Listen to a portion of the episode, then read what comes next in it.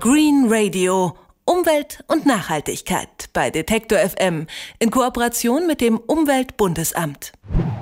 Die größten Energieverbraucher im Haushalt, das sind ja nicht Fernseher oder der PC oder vielleicht auch der Backofen. Die meiste Energie verbrauchen wir beim Heizen. Deshalb sind in den letzten Jahren einige neue, sparsamere Heizmethoden entwickelt worden. Geothermie ist da dabei. Man nutzt die natürliche Wärme der Erde. Weniger verbreitet ist die Wärmegewinnung aus Gewässern. Bald könnte aber einer der größten Seen Europas genau dafür genutzt werden. Der Bodensee nämlich. Mehrere hunderttausend 1000 Haushalte könnten im Winter mit seinem Wasser geheizt werden. Die zuständigen Behörden haben für diese Art von Nutzung jetzt grünes Licht gegeben. Wie das technisch funktioniert und ob sich das auch ähm, für kleinere Seen vielleicht eignet, das kann uns Alfred Wüst erklären. Er ist Professor an der ETH Lausanne und beschäftigt sich dort mit der Physik von Gewässern. Einen schönen guten Tag, Herr Wüst. Ja, guten Tag. Das Wasser im Bodensee, also wenn ich es mir so vorstelle im Winter, das dürfte ja kaum eine angenehme Zimmertemperatur haben. Wie kann man denn mit sowas eine Wohnung heizen? Ja, im Prinzip funktioniert das ja nicht anders als äh, die gängigen Wärmepumpen, wo man dem Boden Wärme entzieht äh, mit elektrischer Energie, die quasi auf höhere Temperatur bringt. Der Unterschied ist nur der, dass im Gegensatz zur Erdwärme, wo man eigentlich sehr geringe Wärmeflüsse hat aus dem Erdinnern, kann man bei einem See die Wärme, die im Sommer im Wasser gespeichert wurde, kann man im, im darauffolgenden Winter nutzen. Aber grundsätzlich das Prinzip, dass man dem Wasser Wärme entzieht mit elektrischer Energie, dann äh, einen, im sekundären Kreislauf das Wasser auf eine höhere Temperatur bringt dieses Prinzip ist eigentlich genau das gleiche. Und wie aufwendig muss ich mir das vorstellen? Wird da dann auch so eine Art Kraftwerk neben den See gebaut?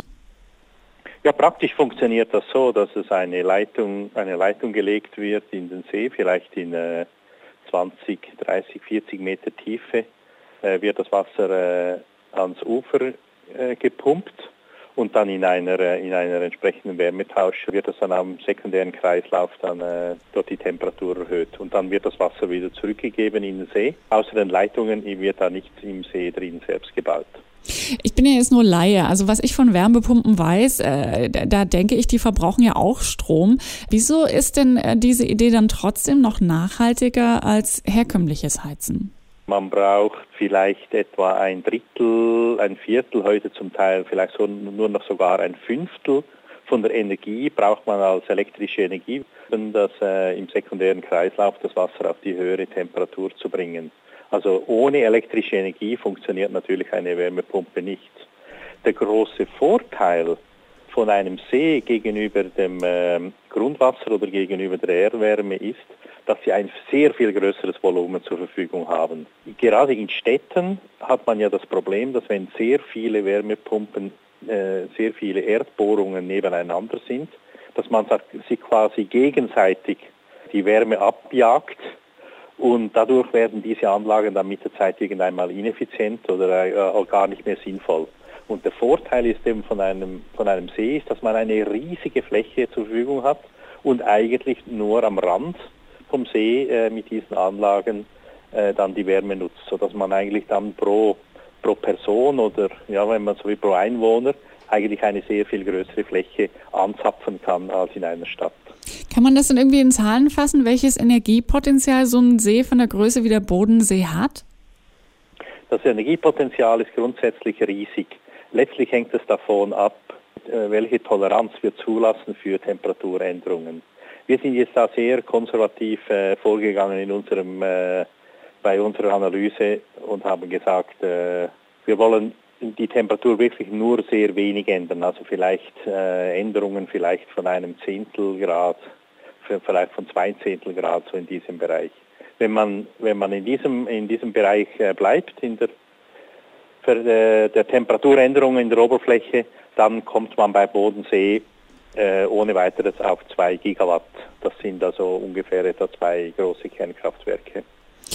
Werden denn auch andere Seen schon im größeren Stil als Wärmequelle genutzt oder wäre das jetzt sozusagen der erste Versuch? Ich kenne mich nicht aus äh, europaweit, wo was gemacht wird im Moment.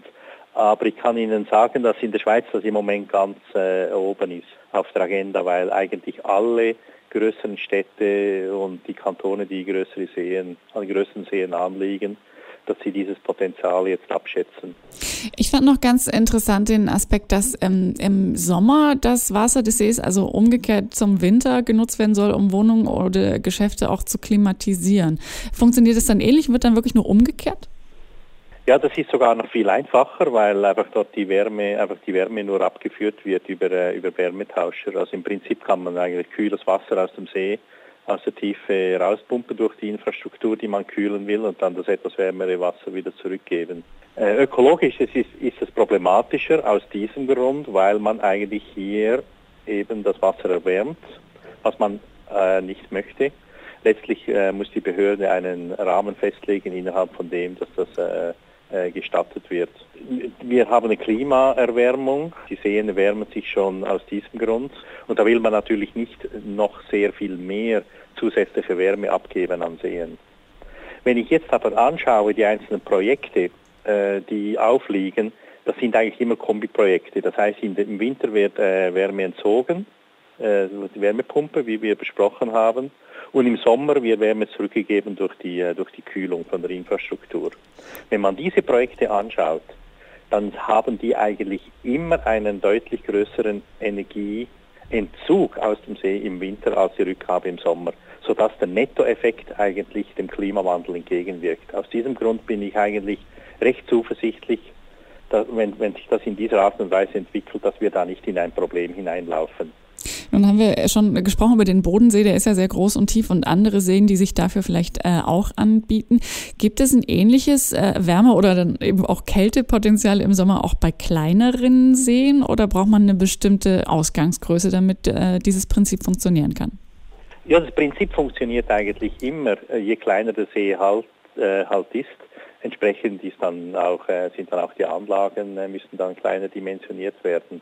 Kann man mit einem See Wohnungen beheizen? Die klare Antwort auf diese Frage heißt ja. Über das Potenzial von Seen oder Gewässern als Wärmequelle habe ich gesprochen mit Alfred Wüst. Er ist Professor für die äh, Physik aquatischer Systeme an der Eidgenössischen Technischen Hochschule im schweizerischen Lausanne. Vielen herzlichen Dank.